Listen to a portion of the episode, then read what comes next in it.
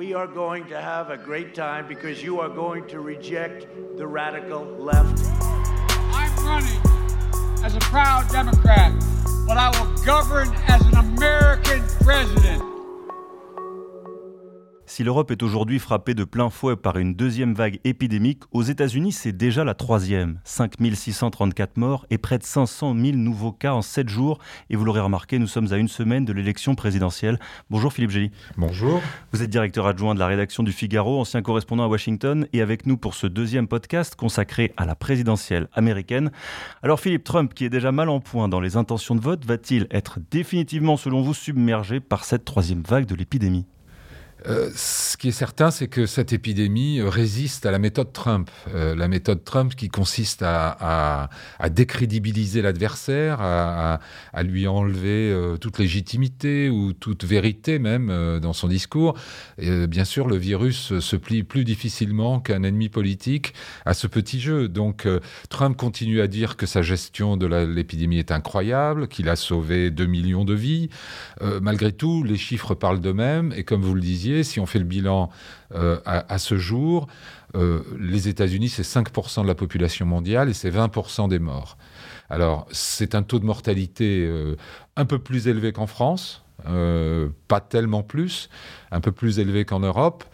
Mais il semble bien avoir les sondages. il y a 37% seulement des Américains qui approuvent la gestion de l'épidémie par Trump. Euh, ça veut dire que 59% la désapprouvent. Et quand on y ajoute euh, la situation de l'économie, euh, qui avait été très bien géré. Ben, on était il y a un an exactement à 3,5. C'était censé être son atout le plus fort pour cette campagne. Oui, on était à 3,5% de chômage, ce qui était le meilleur taux, le, plus, le taux le plus bas depuis 50 ans. On est aujourd'hui à 7,9, c'est-à-dire bien plus qu'au début de son mandat. Or, c'est un des critères qui traditionnellement euh, euh, donne des indications sur, sur l'état d'esprit de l'électorat. Si vous finissez votre mandat dans, avec des chiffres plus mauvais que ceux du début, et c'était 4,8% au début du mandat de Trump. C'est pas très bon.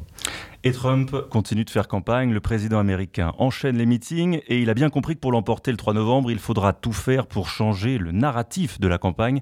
Écoutez, c'était hier lundi soir en Pennsylvanie. Le Covid, il ne parle que de ça, les médias bidons. Il ne parle que de ça.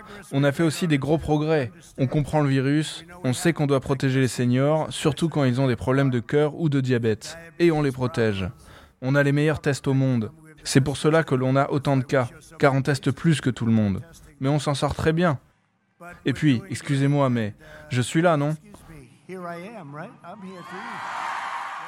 Je suis là, non, dit donc Trump, allusion bien sûr à son prompt rétablissement après sa contamination au Covid-19. Et pourtant, Philippe, même si la Maison-Blanche s'est transformée en cluster, le président est loin d'avoir été le seul cas positif. Hein. Il y a eu sa femme, son fils, plusieurs de ses conseillers l'ont également eu. On a le sentiment que rien n'a vraiment changé dans le discours, le ton, la posture politique même du président vis-à-vis de la pandémie. Oui, parce que euh, il a eu un petit moment de doute au moment de son hospitalisation à, l'hôpital Walter Reed de Washington. On a senti que le, la grippette, euh, comme il l'avait un, temps appelé, appelé euh, l'inquiétait un peu. Et puis euh, finalement, Trump a eu droit à un, traitement apparemment révolutionnaire ou expérimental. C'est comme ça qu'il le présente en tout cas. à partir de, de, de, cellules cultivées sur des cellules de fœtus, ce qui n'est pas très bien vu par son électorat évangélique. Mais bon, euh, manifestement, il a récupéré de manière spectaculaire. Il faut aussi souligner la, forme olympique euh, dont il témoigne sur les tréteaux en ce moment. Il c'est trois meetings par jour euh, avec des foules toujours aussi nombreuses et, une grande énergie. Et c'est curieux comme ça finalement accompagne son narratif, celui de dire vous voyez finalement que ce virus n'est pas si dangereux, je suis encore là et je vais très bien. Oui, alors évidemment, beaucoup de gens réagissent aux États-Unis en disant tu, tu t'exposes comme ça, comme euh, l'homme qui a triomphé du virus, mais il y a 220 000 morts dans la population et beaucoup de familles sont, ont été atteintes. Donc c'est à double tranchant cette posture un peu bravache comme ça face, au, face à cette épidémie, surtout que euh, euh, l'opinion, dans sa majorité, dans sa grande majorité, considère qu'il a montré là ses limites avec une gestion brouillonne et imprévoyante. Et ça s'est vu parce qu'il y a eu aussi un décrochage dans les intentions de vote pour Donald Trump. Donald Trump qui envoie aussi euh, un message aux seniors dans l'extrait que vous venez d'entendre. Nous les protégeons, dit-il. Et pourtant, il y a un chiffre qui euh, fait tomber de leur chaise tous les analystes politiques américains. Euh, c'est le décrochage du vote Trump, justement, chez les personnes âgées, celles qui sont le plus susceptibles d'être victimes du coronavirus, Philippe. Oui, il y a même un sondage du Wall Street Journal du 9 octobre qui donne 27 points de retard à, Donald Trump sur euh, Joe Biden. Il faut savoir que c'est un auprès électorat auprès des seniors. Euh, il faut savoir que c'est un électorat qui avait donné plus de 10 points, 11 points d'avance à, Trump sur Hillary Clinton il y a 4 ans.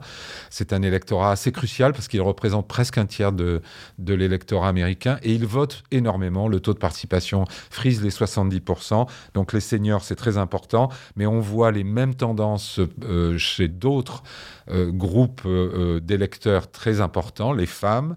selon certains sondages, Trump aurait 25 points de retard dans l'électorat féminin et il aurait 30 points de retard chez les jeunes de moins de 30 ans. Alors poursuivons quand même sur euh, les seniors, les plus de 65 ans. Vous le disiez Philippe, c'est une catégorie qui déjà s'abstient peu et surtout qui en temps normal vote républicain. Ça fait en tout cas quatre présidentielles euh, d'affilée que c'est le cas. Euh, et c'est important pour Donald Trump parce que s'il y a bien un État où les retraités sont nombreux et où peut-être vous passerez vos beaux jours dans 20 ou 30 ans, Philippe, c'est la Floride. Oui, la Floride, absolument. Et la Floride se décide pour un candidat ou l'autre à moins de 2% maintenant depuis 20 ans. Depuis on se souvient de la fameuse élection de 2000 où euh, George W. Bush l'a finalement emporté par 570 voix. Comme c'est un grand État qui donne 29 grands électeurs, euh, évidemment, c'est crucial. Et si cette année, euh, Trump perdait en Floride, perdait en Pennsylvanie, c'est-à-dire, je, cite volontairement des États de la côte Est qui, vont, qui seront parmi les premiers dont on aura les résultats et donc on va suivre avec une grande attention, ça voudrait dire qu'il y a quand même une tendance assez inquiétante pour lui. C'est donc une élection entre deux seniors qui se jouera peut-être sur le vote des seniors. Merci Philippe et à demain pour un nouveau podcast.